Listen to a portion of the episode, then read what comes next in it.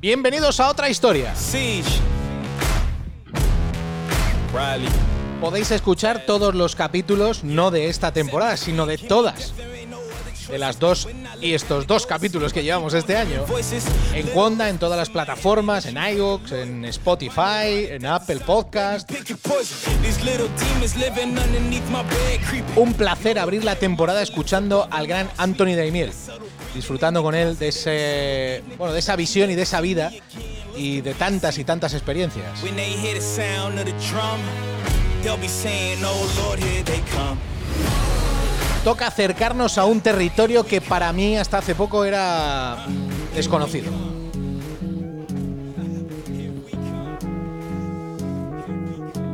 He de decir que yo a este mundo he llegado un poquito tarde. Me sabe mal porque seguramente si hubiera llegado antes hubiera aprendido más cosas. Lo que pasa es que al mismo tiempo es una gran ventaja porque ahora tengo tanto, tanto por ver que me lo estoy pasando bomba. Esta canción ya me, a mí me gustaba, pero no sabía por qué a la persona que hoy eh, nos va a acompañar le, le gusta tanto. And spring became the summer. También he de decir que no es la primera vez que lo digo.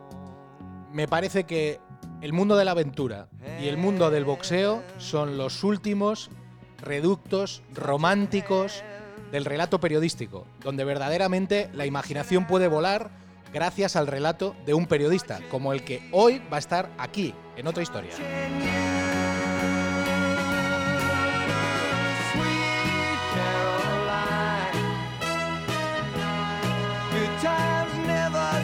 Don Jaime Ugarte, ¿cómo está usted? ¿Cómo está usted? Qué placer poder tenerle aquí con nosotros. Pues nada, encantado de la vida, eh, Héctor, de estar aquí compartiendo este tiempo, que no sé cómo llamarlo. ¿Esto cómo llamamos? ¿Tiempo de radio, de charla entre amigos? Sí, charla entre amigos, espacio temporal. eh, Sí, sí, porque, sí, porque hay gente que yo en las redes sociales de repente me va goteando de vez en cuando. Me gotea un mensajito y dice, ay, qué bonito, qué, qué bien escuchar a Sebas Álvaro hablando de, de alpinismo, de aventura, eh, qué bien escuchar a Mario Pesquera hablando de baloncesto, de la selección, de. Bueno, y a otros compañeros con, los, que, con los que he hablado, con los que he disfrutado eh, hablando y con los que vamos a disfrutar en esta temporada hablando, y uno de ellos eres tú. Y tú, he de decir que eres un maestro. Eres un maestro, eres un maestro y, y el que no haya aprendido contigo seguramente es porque no ha tenido tiempo suficiente o porque no te ha prestado la atención que merecías. He de decir, ¿eh? He de decir. No, vamos a ver. Yo creo que los que has dicho, eh, todo, y todo creo, creo que con todos los que vas a hablar van a estar cortados un poco por el mismo patrón, porque somos todos gente apasionada de lo que hacemos. Ya sabes que la pasión no se vende en farmacias. Tú puedes ir a la farmacia, "Dé- deme usted dos gramos de pasión porque le quiero poner a esto. Y ya sabes que también, lamentablemente, hay, eh, sobre todo en el mundo quizás de la narración deportiva, porque en otros, en otros sectores del periodismo cuesta, cuesta más, pero un poquito de impostación. Mm. ¿sabes? De, de- de ser, gente sí. que de verdad las cosas no le salen eh, del alma y eso creo que se nota mucho. Y cuando uno hace eso así, Sí. te pone eso, te gusta y obviamente también eh, con, con los conocimientos de lo, de lo que hablas, porque no, no solo es una puesta en escena, también, porque el público, fíjate, te digo una cosa, Héctor, el público hay mucha gente que cree que es tonto. Sí, sí, sí, hay mucha gente que cree mucho que el público es como muy manejable. Ingenuo, y- ingenuo, ¿no? Sí, sí, exacto, y no lo es tanto. No. O sea, el público a mí me, me ha demostrado que en, eh, a lo largo de, de muchísimo tiempo, digo, joder, cómo se quedan con las cosas, cómo... Y luego cómo quizás también saben distinguir cuando hay cariño, empatía en las cosas que dices, que no nunca bajo ningún concepto pretendes dar lecciones de nada. ¿no? Eh, luego, luego te voy a preguntar por fútbol, porque, porque tú eres un periodista, eres un periodista deportivo, pero sobre todo eres alguien muy vinculado a un mundo que, como digo, al que yo he llegado tarde, pero de verdad estoy descubriendo un mundo apasionante. Y he de decir eh, que he llegado tarde e incentivado por gente como tú. Eh, escuchar tus narraciones con Marquegui, con Verdonce, con, con- cuando estáis ahí, lo bien que os lo pasáis y lo bien que lo contáis. Eh, pero sobre todo un día que estábamos ahí en la redacción de Dazón, eh, que llegaste y me tienes que ver porque hay un tío, porque tal, tienes que ver a este, tienes que ver al otro. Y yo dije, pues si me lo está diciendo Jaime Ugarte, tengo que verlo. y efectivamente empecé a aprender que más allá un poco de, de lo que es, digamos, los supergigantes, los superhéroes, ver una película de Muhammad Ali o ver un documental de Van der Holyfield o, o no sé, o ver a los grandes, ¿no? Los grandes iconos Sí. del deporte, porque por lo mismo ves a Michael Phelps eh, en, una, en, una, en una competición de natación, ¿no? Pero aquí había algo más, que es el aspecto técnico, el movimiento, la plasticidad, el noble arte, Jaime, el noble arte. Sí, porque, mira, hay dos cosas. Primero, el- el- las historias que rodean al mundo del, del noble arte del pugilismo. Decías, por ejemplo, eh, Manel Verdonce. Pues Manel Verdonce es un chico de un barrio de Tetuán que eh, nace en una zona, pues absolutamente, para quien no lo conozca, un barrio muy conflictivo de la capital de España, donde todos sus amigos, bueno, pues han muerto pues por la droga, eh, por, por enfrentamientos con la policía, o sea, condenado de alguna manera a, vivir una vida, pues francamente mala, ¿no? Y gracias a un gimnasio, o sea, que se mete en un gimnasio, o sea, puede no solamente reconducir su vida, sino, como él decía, ¿no? Dice, la primera, yo, yo era un inútil, yo pensaba que iba a ser un inútil y que mi camino era, uf, pues muy difícil, ¿no? Muy difícil. Y, y, un día, pues como le gustaba boxear y tal, y, el primer día que dice que, que subió al ring, dice, la gente me aplaudió. Uh -huh. Y entonces dijo, oye, me han, me han, aplaudido, o sea, valgo para algo, ¿no? En fin, estas historias que tiene, y luego este chico, pues ha sido seleccionador nacional de España en dos Juegos Olímpicos, en fin, tiene innumerables amigos, da que, eh, clases en las universidades de motivación y tos, todas estas uh -huh. cosas, porque realmente se ha formado increíble, de una manera increíble, ¿no? Y luego lo que tú dices, o sea, que, que la segunda parte es la técnica. O sea, porque lo primero que piensa uno dice, joder, hay dos tíos en, un ring liándose a palos, que es una, que es verdad, también tiene, tiene su base, porque efectivamente, yo no soy como aquellos viejos aficionados al boxeo que decían, no, no, los golpes te espabilan, Jaime. Los golpes, en vez de, en vez de, pero yo, tampoco es eso, pero sí que es verdad que tiene una técnica distinta. Y luego la camaradería que, que obtienes en ese mundo, o sea, si tú vas, no sé, al típico gimnasio de toda la vida, con todos los respetos, ¿eh? Pues no sé, yo me acuerdo que ibas y no sé, parece como que la gente con sus posturitas, sus rollos, mm. y en el gimnasio de boxeo es como, como distinto, enseguida como te acogen, eh, van como, eh, ven el ritmo que tienes, no sé, y luego ya a nivel que vas avanzando, pues eh, es un mundo muy bonito, la verdad que es muy apasionante, no me extraña pues que artistas, intelectuales, escritores y tal, pues se hayan metido mucho en este deporte, estoy acordándome, pues uno de los más grandes, lamentablemente fallecido hace poco, David Gistau. Sí, señor, sí, señor. Que era bueno, una de las mejores plumas con, con, con diferencia de, mm. de, España y un fanático de, de, este deporte. Un boxeador, además, que iba, iba a entrenar y disfrutaba entrenando. No, es que y... ese, es el tema, es que él era boxeador. Yo me acuerdo que le decía, eh, oye, David, estate tranquilo, que, ¿me entiendes? Que no, estate tranquilo y dice, no, si es que a mí me va, a mí me gusta, sí, me gusta sí, el enfrentamiento, ir al límite. Y digo yo, joder, macho. Sí, sí. En fin, que, que no, pero además buscaba, buscaba eso, ¿no? Buscaba eso de lo que estábamos hablando, ¿no? Eh, quizá mucho tiene que ver la liturgia, ¿no? La liturgia del boxeo, eh, todo lo que rodea, porque cuando tú llegas a una, a una velada, eh, Jaime, vosotros, cuando tú estás con Marquegui, cuando vais a contar una historia de una, de una velada, cuentas la historia del púgil, ¿no? que en muchos casos está llegando ahí a la oportunidad de su vida.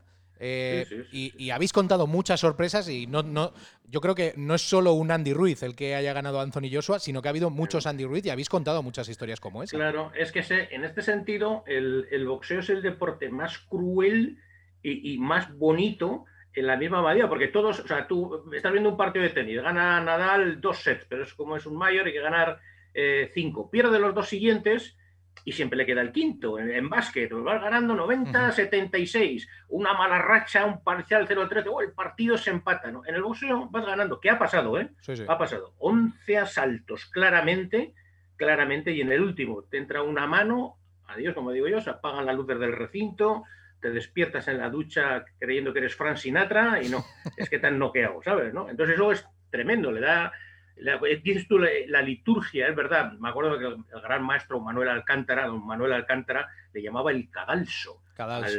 Al, al, ring, ¿no? Al ring, Porque subís al cadalso. Yo le decía, hombre, Manuel, yo prefiero decir el altar. Y dice, joder, es que tú eres muy romántico. y, y, es verdad, digo, el altar del cuadrilátero, porque es verdad, esa liturgia, las, eh, los boxeadores con sus equipos que han estado conviviendo mm. durante a lo mejor tres meses. Eh, desde que te levantas por la mañana, durísimos entrenamientos. Siempre sí. decimos que es una cosa que es verdad, ¿no? Que es el, el boxeo es el único deporte al que no se juega. Tú y yo jugamos al pádel, al golf, al fútbol, pero el boxeo no se juega. Claro. deporte muy, muy serio y además que te digo que esa, ese momento de esa tensión, como tú has dicho, a mí me encantan cas- prácticamente todos los deportes, ¿no? Y casi todos tienen ese punto de, de pasión y tal, pero ese momento cuando dos grandes campeones se van a enfrentar, o sea, es exquiso. Yo siempre digo un poco en bromas que eh, pensaba en Homero, ¿no? Y en, la- y en las murallas de Troya, Aquiles y Héctor allí, digo, o sea, debió ser algo parecido a eso, ¿no? Sí, sí.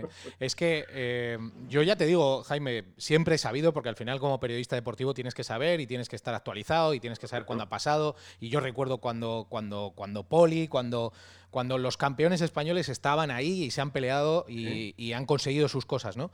Pero es verdad que nunca he profundizado, porque era un mundo que no acababa de controlar. Me volví a acercar luego siempre en los Juegos Olímpicos, por este esto que tiene del amateurismo, de, Mm. de verdaderas historias que están muy en verde ahí todavía, porque quizá en lo profesional ya han pasado por ahí, ¿no?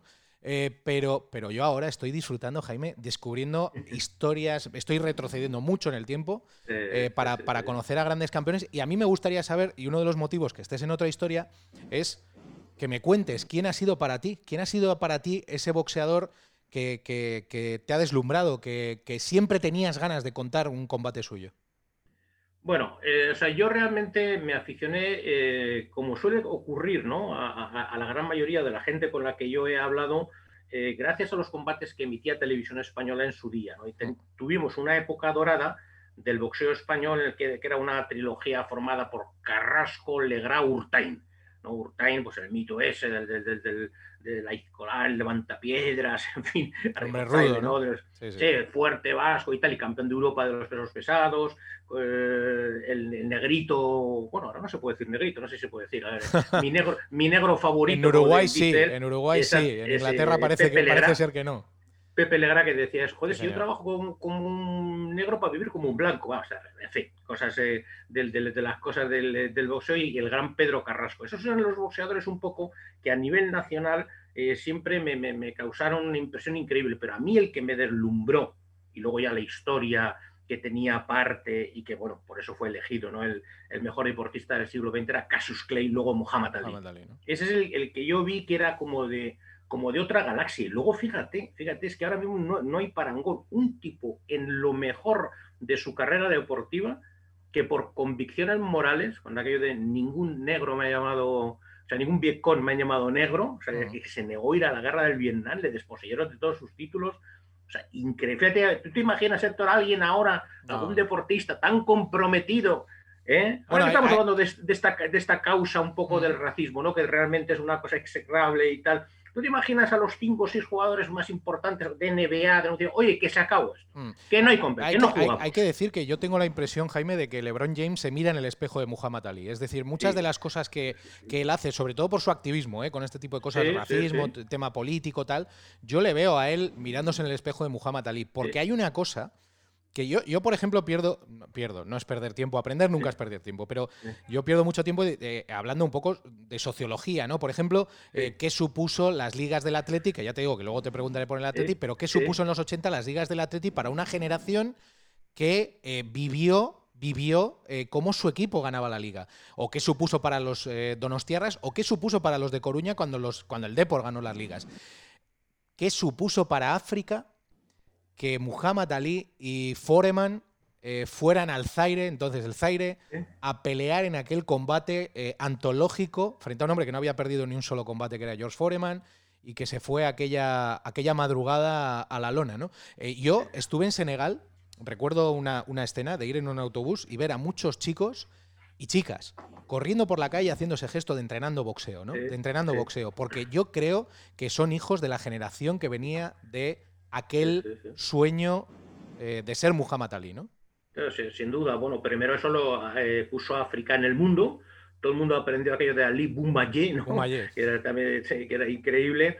Y luego, fíjate, respecto a lo que decía de LeBron, yo recuerdo haber visto en el Garden neoyorquino cuando llegaba Muhammad Ali, ya estaba él dañado con el Parkinson y estaban un poco las, pues las, no sé, eh, Michael Jordan, las grandes figuras, porque en los grandes combates ya sabes que eso es como los Oscars, está- estaba todo el mundo, ¿no? Spike Lee, el Mm. director de cine y tal, y no es cuando llegaba Lee,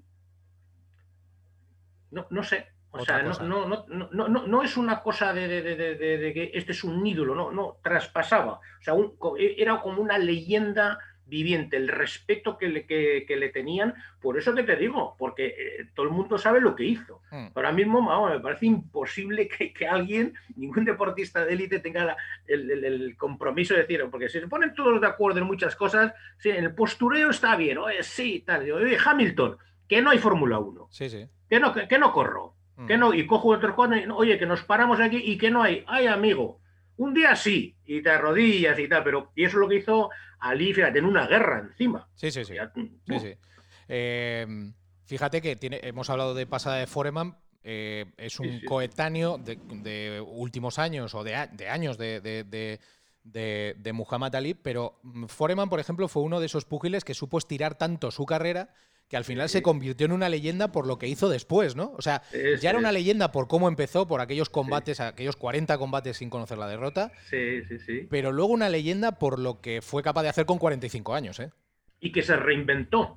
Porque, claro, eh, Ali era tremendo, igual que una cosa, eh, tanto George Foreman como Joe Frasil lo odiaban en el momento ese de, porque bueno, siempre digo un poco en bromas, para que la gente que es muy futbolera, digo, o sea, mm, Mourinho es como un niño chico, un, un- un- un osito de peluche al lado de lo que era Ali, ¿no? Eh, hablando con, con los rivales y tal, una cosa tremenda, ¿no? Y, y George Foreman lo que hizo fue luego reinventarse, que es muy americano. Le está pasando un poco ahora con Mike Tyson. Yo creo que en ningún país del mundo ocurre lo que, lo que ocurre en Estados Unidos, que es verdad que puedes caer a lo más bajo y luego otra vez sin problemas Sí. subir a lo más alto, ¿no? Y se hizo pues predicador, eh, porque era, ya sabes que a le llamaba tío Tom, que era el negro obediente y tal. Entonces era un poco el, negro malo para, para, para todos los aficionados al boxeo, ¿no? Luego ya él se retira, pero cuando vuelve, oye, ya se ha convertido en predicador, pues, pues el, eh, con cantidad de obras eh, de caridad, que, bueno, can- pero cantidad y cantidad para niños que no tenían techo ni problemas, muchos problemas a la hora de poder tener asistencia eh, sanitaria, se encargaba de todo, empezó a vender, que se hizo multimillonario, vendía como Teletienda. sartenes y Sí, cosas, ¿sabes? Para, Sí, hacer eh, hamburguesas y cosas de esas, y bueno, quedó. Y luego, encima, por, por si fuera poco, ya en el propio boxeo, claro, se convierte en el campeón más eh, veterano de la historia, con 45 años, es nuevamente campeón mundial. O sea, probablemente eso es un guionista. A mí me consultan, ¿has escrito un guionista esto? No, No te lo crees. No digo eh, que se tome algo y tal, que es imposible con 45 años. O sea, nos van a tachar de locos. Esto no es serio. Y ahí en esa, en esa época estaba Holyfield también, ¿no? Tipo al que, yo, al que yo admiro bastante. Ahora le veo en las redes sociales y el tío está un poco con esta. con esta. con este coleo de lo que ha dejado el, el Tyson Jones Jr. Y Sí. está ahí un poco él en esa, en esa dinámica de querer volver, ¿no? Claro, porque quiere volver. Se, ha enterado sobre todo de la tela que se han llevado eh, Tyson, sobre todo Mike Tyson. Y Evander Holyfield, pues era un campeón, si quieres, más Cinderella Man, ¿no? No Mm. tenía tanto el nivel, pero había sido.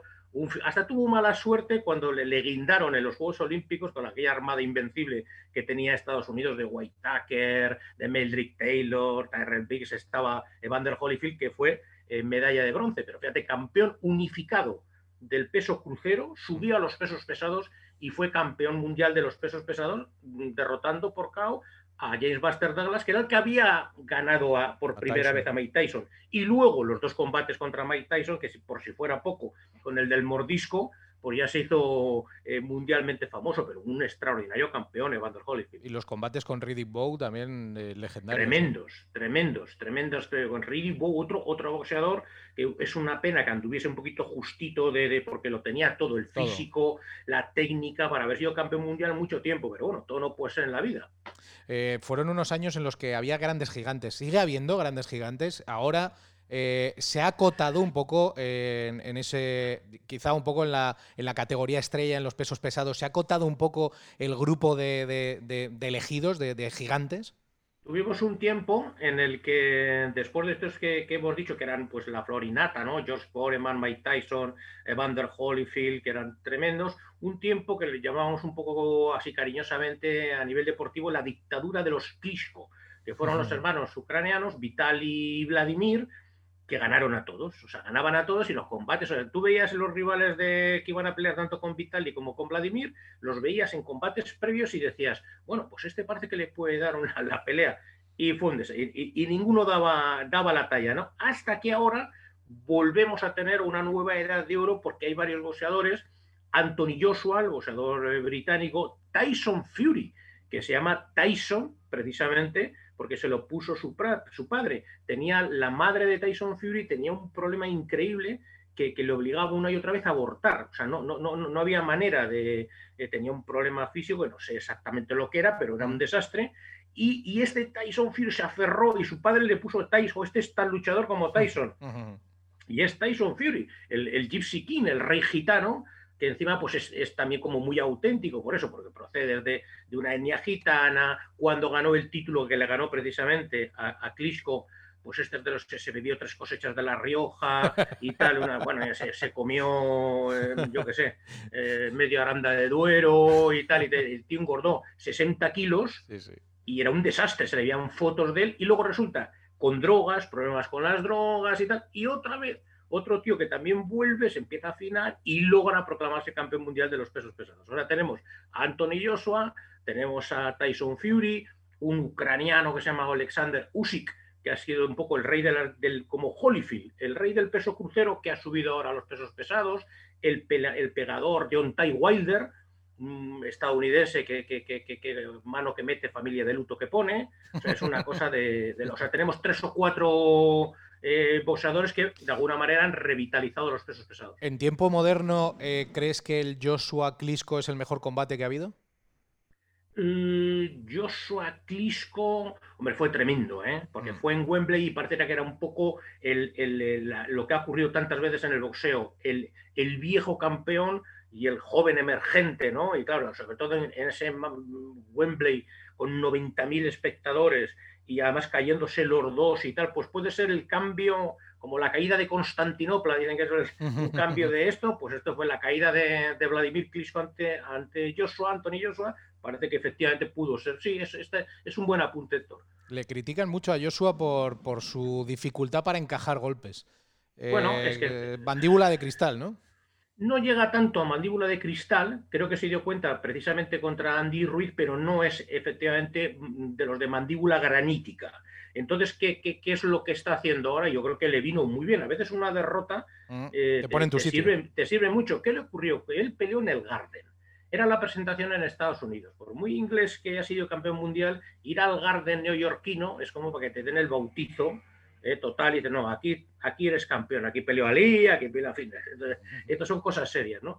Y él, si recuerdas esa pelea, estuvo a punto de, de noquear, creo que era en el tercer asalto, a Andy Ruiz, y se vino arriba, se agrandó y tal un poco, fue un intercambio de golpes y, el, y Andy Ruiz le cogió y a partir de ahí, pues prácticamente no paró hasta que le noqueó. Y después en la revancha fue mucho más inteligente porque técnicamente creo que Anthony Joshua es el que más dotado está de todos los que te he dicho, técnicamente olímpico, creo que es el mejor.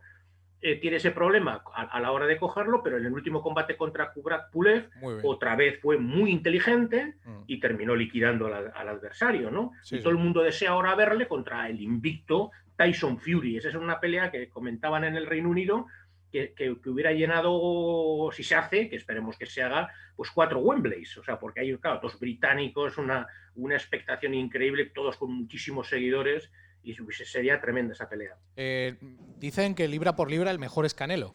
Eh, Canelo que viene de hacer un gran combate hace un par de semanas, eh, que además es un tipo con, una gran imagen, muy bien rodeado y digamos que con una gran prensa alrededor. Preséntale a la gente que, está escuchando otra historia que no sepa quién es Canelo, quién es este boxeador mexicano que ahora mismo dicen que libra por libra es el mejor boxeador del mundo. Bueno, Saúl el Canelo Álvarez, que le apodan así el Canelo porque es pelirrojo, yo creo que es el único pelirrojo que hay en, en México. Cuando llegó allí pues, a, a, boxear le dijeron, este Canelito, ¿no? Él dijo el Chepo Reynoso, porque esa pinta, o sea, no, no, no, no obedece al prototipo ¿no? de, de boxeador eh, mexicano, pues se ha convertido un poco en lo que es la cara A del boxeo, el heredero de Floyd Mayweather. Primero, porque eh, une a sus eh, grandes eh, dotes como eh, boxeador, pues esto que es muy difícil, lo que hablábamos un poco al principio, el carisma o la pasión que despierta entre la gente. Al ser mexicano, los mexicanos, como sabes, es una, un país con una afición Mm. tremenda por, Sí, sí. por el, por el boxeo, ¿no? Y entonces ha llegado este chico tremendamente formal, o sea, con el entrenador de siempre, Eddie Reynoso, ha ido como cumpliendo todos los, los pasos, se proclamó campeón mundial super welter, medio, eh, super medio y semipesado, ya es tetracampeón mundial y efectivamente yo creo que es en estos momentos el mejor libra por libra, para el que no sepas, como dijéramos, el mejor boxeador de todos los que hay sin tener en cuenta los pesos. ¿Qué ocurre? Que tiene, como tú has dicho también, bastantes, eh, esto que dicen ahora, haters, ¿no? O, o odiadores profesionales que yo creo que fundamentalmente lo que tiene- le tienen es eso, es un poco manía, porque él va consiguiendo poco a poco, decían que era un poco producto de marketing, y al final de producto de marketing nada, Nada. Va, ga- va ganando a la gente, va haciéndolo muy bien, y como te digo, o sea, une esa, esa calidad boxística que yo creo que también con la derrota que tuvo, la única derrota es con Floyd Mayweather, que lo llevó a la escuela. ¿sabes? Luego a la escuela, luego a la universidad, le decía, mira, capítulo, abre, el libro capítulo 6 y tal, la defensa y tal, o sea, matar moscas por el recinto, los desplazamientos y tal, los- mira el Bolshoi, los bailarines, pues bueno, esto es lo que yo soy, le, le hizo, eh, y yo creo que de esa pelea, esa pelea Canelo la, la ha debido de ver 25.000 veces, y si le gustaría enfrentarse con alguien, un sueño que tendría ahora sería que le, que le, le pudiese dar la revancha Floyd Mayweather, y al Money a Mayweather lo mismo le da por pensar el dinero que se puede llevar en una noche, que es increíble, y lo mismo dice, venga, vamos, vamos a Sí, hacer esto. Si hay relojes de por medio pasta, todo puede, Sí, todo puede sí, ser posible. Oye, eh, Ryan García también es un chico cercano a Canelo. Eh, Y igual- este, este es un acontecimiento, eh, porque este chico además, a mí lo que me parece es que es un inconsciente, es decir, es un chico que, que- que acaba los combates y se parte de risa, o sea, se lo pasa Sí, fenomenal. sí, sí, sí, el otro día, el otro día eh, la pelea frente a Campbell eh, se va al suelo porque en- encaja una tremenda, se va al Sí. suelo y luego cuando acaba el combate él dice algo así como, "Uf, cuando me ha pegado y me he ido al suelo he dicho, la que he liado, eh, ¿dónde me he metido, no? Pero, pero ojo a este muchacho, ¿eh? Sí, sí. Ryan García, me, me encanta que lo hayas unido, pues porque me recuerda un poco al, eh, joven Canelo. Eh, este, este es un poco más, eh, cariñosamente dicho, más bocón que, Canelo, porque sobre todo tiene un éxito en estas cosas de, de redes sociales, creo que son más de 8 millones de seguidores que tienen en Instagram, y es un chaval que está llevado por Oscar de la Hoya, se parece mucho al jovencísimo Oscar de la Hoya en cuanto al aspecto, a la, ese, chaval guapete, también que- que tiene, como te digo, pues muchísimos seguidores y, y muchísimos detractores. Y dices tú, oye, ¿por qué tiene tantos detractores? Buena pregunta. No sé si es lo que decía Cristiano, no sé si es porque soy guapo, rico o lo que sea, pero el caso es que es el- era el día de la prueba. La que tú has dicho, Luke Campbell, oro olímpico, jamás, eh, o sea, ADN British, o sea, una auténtica garantía, había hecho la distancia, no, jamás había sido noqueado, había peleado con Basil Lomachenko, con Linares, en fin, con Basil Lomachenko. Hacer 12 asaltos, eso ya te indica que es un boxeador como la copa de un pino. Sí. Se cayó el bueno de, de Ryan García y supo levantar, que esa es la duda que muchas veces tienen estos chicos jóvenes. ¿Qué pasará cuando le peguen? Bueno, pues ya sabemos lo que pasa, que se levanta y que te manda a la habitación del sueño. Es que pega muy fuerte, ¿eh? Sí, sí, y pega con mucha velocidad. Yo siempre digo lo mismo. eh, la bala te mata por la velocidad con la que viene. Ya. O sea, yo te tiro así una bala así con la mano ahora, bueno, si es de un M-15, no sé qué, te tiro, no, no te hace nada la bala. La bala te mata por la velocidad con la que viene. Entonces este chico es muy veloz. Sí. Tira unas manos con una, además las clava bien, con determinación, pero sobre todo la velocidad, de una, una puntería increíble y además como trabajándote por, te pega como, o sea, no, es que tiene un swing de, no, tiene un, no, es que tiene, tiene prácticamente casi todos los golpes de- del boxeo los ejecuta muy bien. Sí, sí. Eh, bueno, has nombrado a Lomachenko. Eh, este fue ese Sí. boxeador que me dijiste, tienes que ver a este, porque sí, sí. esto técnicamente es una auténtica barbaridad. O sea, es ver al Bolsoy encima de un ring. La manera que tiene de mover, las, de mover los pies, algo que no tiene Ryan García, que es un, un juego de pies espectacular, cómo, cómo esquiva, cómo escapa, cómo, cómo se mueve, cómo maneja el tiempo, es, es una cosa impresionante. es la, la, perce- la perfección hecha boxeo, ¿no? Eso que decíamos a veces cuando él empezó, es que cuando Dios en el cielo se aburre, dice, bueno, voy a, a jugar al fútbol, pues se encarna en Maradona, ¿no? Voy a boxear, pues sería Lomachenko. Dice, me voy a divertir como hace Basil Lomachenko, que es esa, de esa escuela ucraniana de boxeadores que ves los entrenamientos y ya, o sea, como que te da miedo, o sea, que le pasa a Ryan García. Ryan García ha sido muy famoso también pues, por subir sus entrenamientos donde dices, joder, este tío Sí, sí. o sea, haciendo cosas increíbles, con los ojos vendados, con una puntería. Y lo de Basil Lomachenko, precisamente, Manuel Verdonce me decía que era verlos, porque claro, yo les conocía a estos porque me hablaba cuando me decía Manuel Verdonce que estaba en los Juegos Olímpicos y veíamos a los chicos españoles, y yo le decía, ¿qué tal hay, qué tal Manel por ahí? ¿Qué, qué hay por ahí? Y decía, joder. Lo, que hay por, lo que hay por ahí me hablaba de este, de Lomachenko, y es que no te puedes imaginar. Qué velocidad, qué cambios de ritmo, o sea, les da igual, o sea, ambos ya con grandes, con pequeños, con medianos, de cualquier país del mundo, claro, porque en el boxeo olímpico, que es una cosa muy, muy, siempre muy interesante, los combates son internacionales, tú peleas contra el mejor de Francia, contra el mejor de Inglaterra, contra el mejor de Italia, con el mejor de Senegal, de, Sí, sí. es tremendo, ¿no? O sea, el, el- el nivel, como si un futbolista, hablando de fútbol, todos los partidos sean fuera, internacionales. Claro.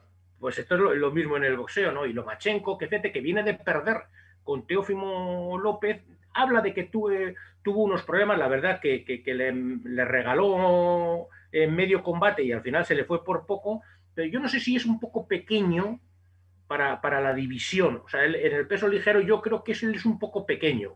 Mm. Eh, vamos a ver luego lo que decide, porque tampoco el tiempo pasa en balde, porque estos chavales, fíjate, Ryan García tiene 22 años, Sí, sí. 25 tiene también, Teófimo López, o sea, y el tiempo no pasa en balde, lo que pasa que a nivel de, como decimos, de calidad eh, individual, Basil Lomachenko es, pues eso, como los puertos esos del Tour de Francia, Ors categoría. Ors ¿Eh? categoría, ¿no?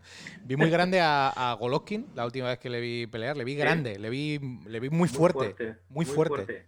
Muy fuerte. Sería lo ideal ahora que Canelo ya ha dicho lo que él quiere, que ya está en el peso supermedio, los 76 kilos, para que la gente se entere un poco, 76 kilos por los 72 del peso medio.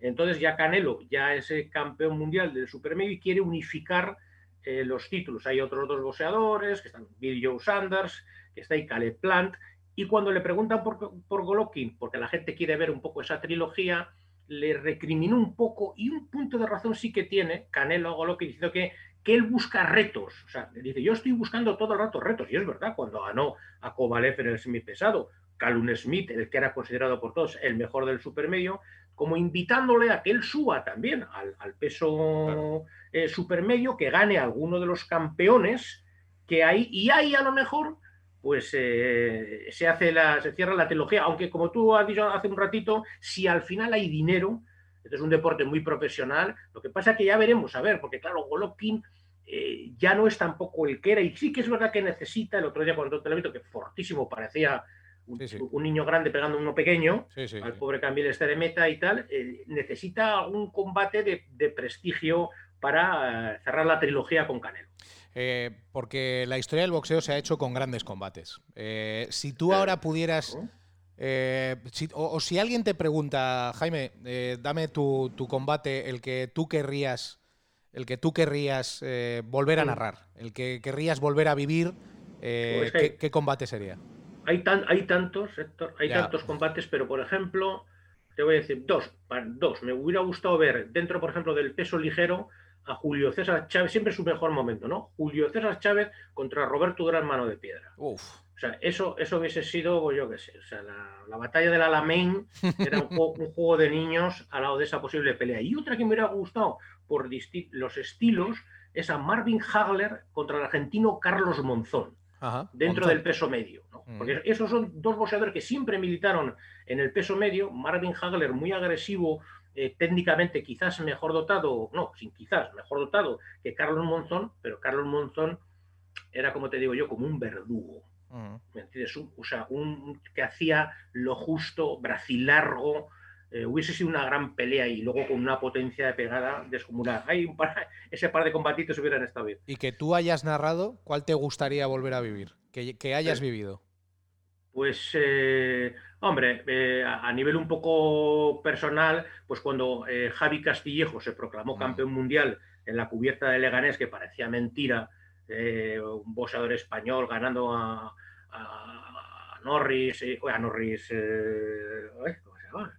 Bueno, no me acuerdo, ahora comentamos, ¿cómo se llamaba, hombre? El que le ganó, bueno, no me acuerdo, en, el- en la cubierta de Leganés, reventado, que estaba Bob Arum, estaba Bobarún eh, y, y, se quedó flipando de que hubiera 17.000 personas que me dijo, oye, pero aquí, me preguntó, dice, aquí a la que eran las doce y pico de la noche, ¿viene la gente a estas horas al boxeo? Joder, están, están calentando.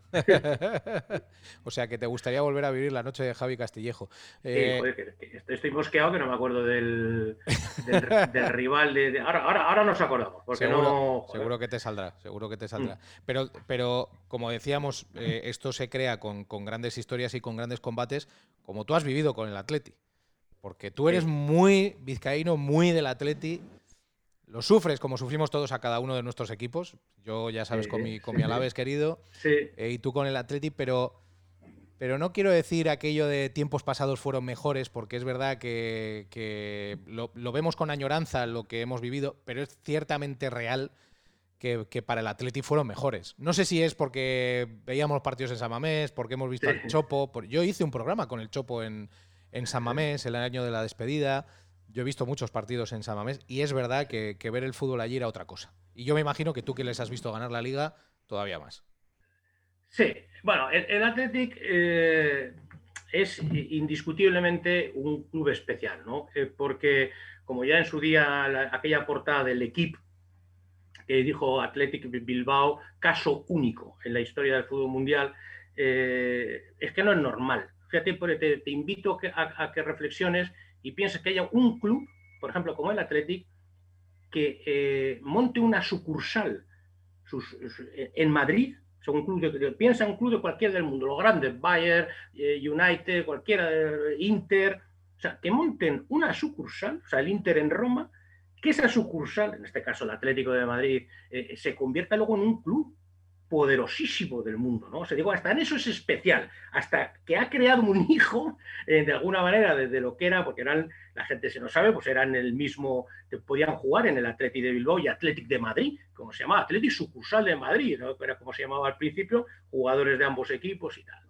Luego también la gente le sorprende cuando dice, ah, jugado solamente con, con, jugadores vascos o, en fin, vascos navarros de ese territorio. Y ahora nos parece, bueno, desde hace mucho, y joder, parece una frivolité, pero si nos ponemos a pensar cuando se hizo eso, tampoco era tan raro. No es como ahora, decimos, venga, o sea, no fue tampoco una, un acto, una bilbainada. Decimos, jugamos con los nuestros. No, no, no, no, sigue con los, con los, con los que tenías ahí, te, te bastabas y sobrabas. Que estuvo 50 años ganando.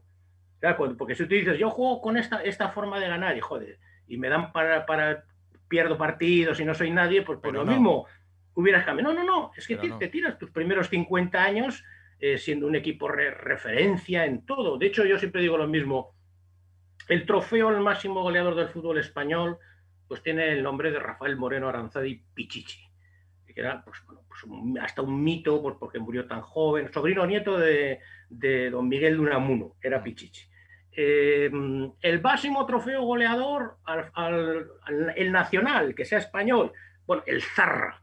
O sea, eh, el Atlético en ese sentido está tan metido en lo que es el, el fútbol español, toda esa gente que hay por, por, por toda España, que, que, son del Atlético, porque recuerdan esas cosas claro. y le recordaban un poco pues que, joder, que hayas competido contra, contra todos con, con esa filosofía, pues es verdad que te da un, un halo como, como especial, ¿no? Y yo me acuerdo siempre, fíjate que presumo siempre puede recordar esta, joder, qué grandes eh, partidos hemos vivido, pero yo recuerdo que la primera vez que yo pisé la catedral siendo un chaval, era de noche, y entré y no sé, como que se me paró todo, o sea, porque con las luces, el verde, el tan verde, era como para se podía jugar al billar, el tapete, eh, el ambiente, los puros, el ambiente que había en el, en el campo era una cosa de esto, o sea, es como, y tiene ese componente, pues sí, un poco muy del pueblo, por, porque, claro, al, al, haber sido todos eh, de la misma zona, o sea, mi compañero de pupitre era Santi Urquiaga, cuando estás hablando del, del Atlético Campeón, Ugarte, Urquiaga. El que, era el que corría y yo el que tenía la calidad. ¿Me entiendes? Ahí hacíamos ahí, hacíamos una buena dupla y tal, ¿no? Una cosa de locos, ¿no? Pero es que en mi calle vivía la que luego ha sido, y es todavía, afortunadamente, la mujer de, de Manu Sarabia, que Sarabia, a pesar de ser nacido en Gallarta, vivió desde muy pequeñito en Sestao, ¿no? Entonces, claro, todos eso es muy cercano y, y eso hace que, que, sea un equipo muy especial. Y cuando tú dices, cuando, cuando ganó esas eh, dos ligas, pues sentirte ahí, que no que le decía Piru Gainza, al propio Manu Sarabia, ¿no? Y dijo, chicos, no sabéis lo que habéis hecho y tanto, como que no me he vuelto a ganar desde, desde, aquello. pero, son, pero, el, pero, son pero los... el orgullo que te decía, Claro. no, termino, el, el- el orgullo que representa eh, seguir a, a estos muchachos es una cosa como, como muy especial. Y siempre te digo, eh, Héctor, ni mejor ni peor que otros. Yo creo que o sea, todos aman a sus equipos, Exacto. eh, igual que yo amo al mío, pero ese componente es indiscutible que- que- que te separa un poco del resto. Claro, sí, que te hace diferencial, está claro. Está Eso claro. es, eso es. Eh, ¿Sería Liceranzu o Goico para un combate de boxeo? Eh, Esa sería una buena pelea. Andoni, Ya- Andoni ya sería terrible. Andoni Goico, que sería, Andoni le llamaríamos The Butcher, como el que no, el De carnicero. Butcher. Y el otro ya tiene apodo, que era Rocky, Rocky, Rocky, Rocky, Rocky. Liceranzu, que le Pues llamaba a todo el mundo. Ese sería el combate, ¿no? El combate y el combate, el combate, sí, sí, sí. Bueno, ahora está Kerman, ¿no? Que además es muy del Atleti, ¿no? Sí, tremendo. Kerman, eh, Kerman es, pero fanático. Sí, sí. Siempre que tiene tatuado y tatuado, lleva siempre lo del eh, el escudo del Athletic, o sea, es una cosa de locos. Sí, sí. Oye, Jaime, eh, ha sido un placer que te pases por aquí, que hablemos de, de boxeo. Por cierto, háblame del Sweet Caroline. ¿Por qué? por Espera, espera un poco que te- tengo que buscar el rival de Castillejo, macho. No, no. No, no, no, te, no te puedes ir de aquí sin saber quién fue el rival de. Castillejo en Leganés. No, no, no puede ser, joder, no puede ser, es que no puede ser, porque en la sintonía que tenemos en, eh, en el campo del gas que comparto con, con José. Luis García, que entre tú y yo es una de las mejores cosas que me ha pasado en mi vida, conocer a José Luis García y poder charlar con él, pasear con él, es, es de verdad una auténtica delicia, otro, para otro niño aficionado al fútbol a muerte y al boxeo, Sí, señor. que, que- que le, que le encantaba todas esas historias, ¿no? Sí, sí. Y Mullins, Kit Mullins. Mullins. No, hace- no- no hace falta que, que- que- que- que- que lo mirara. Coño. Kit Mullins, sí señor.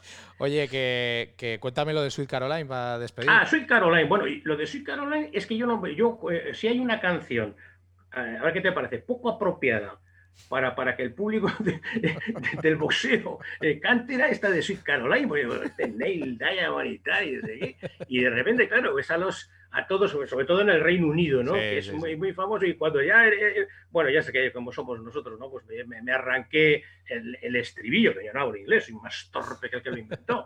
Y, pero, pero el Sweet Caroline ese y ya les veía a todos con sus vasos, yo siempre digo en bromas de agua mineral con gas y tal, tomándose y todos entonando muy, muy british, ¿no? Y entonces, bueno, ya es como una costumbre, cuando suena el Sweet Caroline, pues la, la cantamos Emilio y yo, que sí que se sabe la estrofilla en inglés y tal, pero ha sido como muy... que luego sale mucho en el fútbol, ¿eh? Lo cantan también Eh, en los estadios. en, Sí, sí. en el- los estadios, porque es como una canción muy divertida. Sí. O sea, aquí sería un rayo de sol. Oh. Jaime, eres un maestro. Eh, yo de verdad eh, te digo, estoy entrando ahora en este mundo. No me, no me he quedado en la, en la capa superior, estoy profundizando un poco más.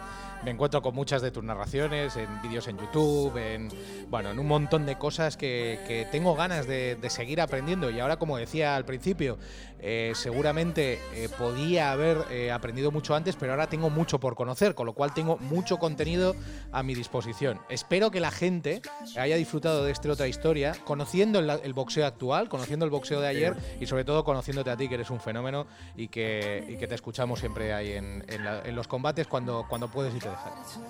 Sí, sí, pues nada, oye, ha sido un placer tener esta charla contigo. Ya sabes que siempre que nos veíamos en Barcelona hablábamos un poquito de todo, porque yo creo que también se pierde un poco, se está perdiendo quizás un poco la, la charla auténtica, ¿no? La Sí. charla sincera, donde cada uno, bueno, pues pueda, eh, pues como yo, tener ese lapsus que no me acordaba de, de Keith Mullin, Sí. pero con toda la naturalidad del mundo hablar de con el corazón, pues en este caso del Athletic, de las cosas que nos gustan, ¿no? Claro creo que sí. al final, al final es lo que yo creo que si hay alguien que nos, eh, nos sigue y todo eso, yo creo que es porque somos así. Claro que O sea, sí. Con, con nuestros vicios, con nuestras yo que soy de Bilbao, encima normalmente eh, son todo virtudes eh, por, por doquier y tal. Así que es sencillo. Jaime, sigue así. ¿eh? No cambies. Un fuerte abrazo para ti.